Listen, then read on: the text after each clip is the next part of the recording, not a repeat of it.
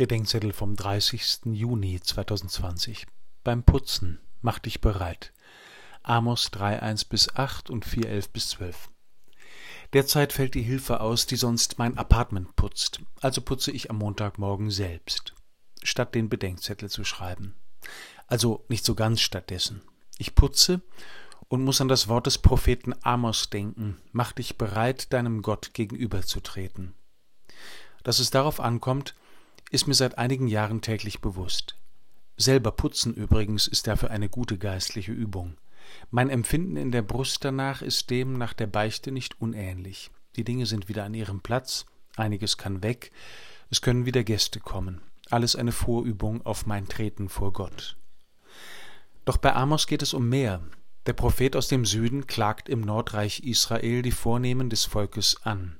Sie gehören zum von Gott zum Zeugnis erwählten Volk. Sie bilden sich auf ihre Erwählung auch etwas ein, wollen aber von dem Zeugnis nichts wissen. Dafür werden sie zur Rechenschaft gezogen.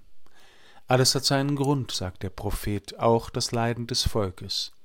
Das erklärt nicht alles Leid, ist aber der Kontext, in dem das von Gott erwählte Volk sich zu dem Zeugnis bekehren soll, zu dem es erwählt ist. Manchmal weiß ich, warum oder wozu ich leide, meistens weiß ich es nicht. Manche Krankheiten und viel Leid kommen aus meiner Verweigerung des von Gott erwählten Lebens. Andere haben andere Gründe. Gottes Liebe verantwortet alles, was uns begegnet, sagt Heinrich Spähmann.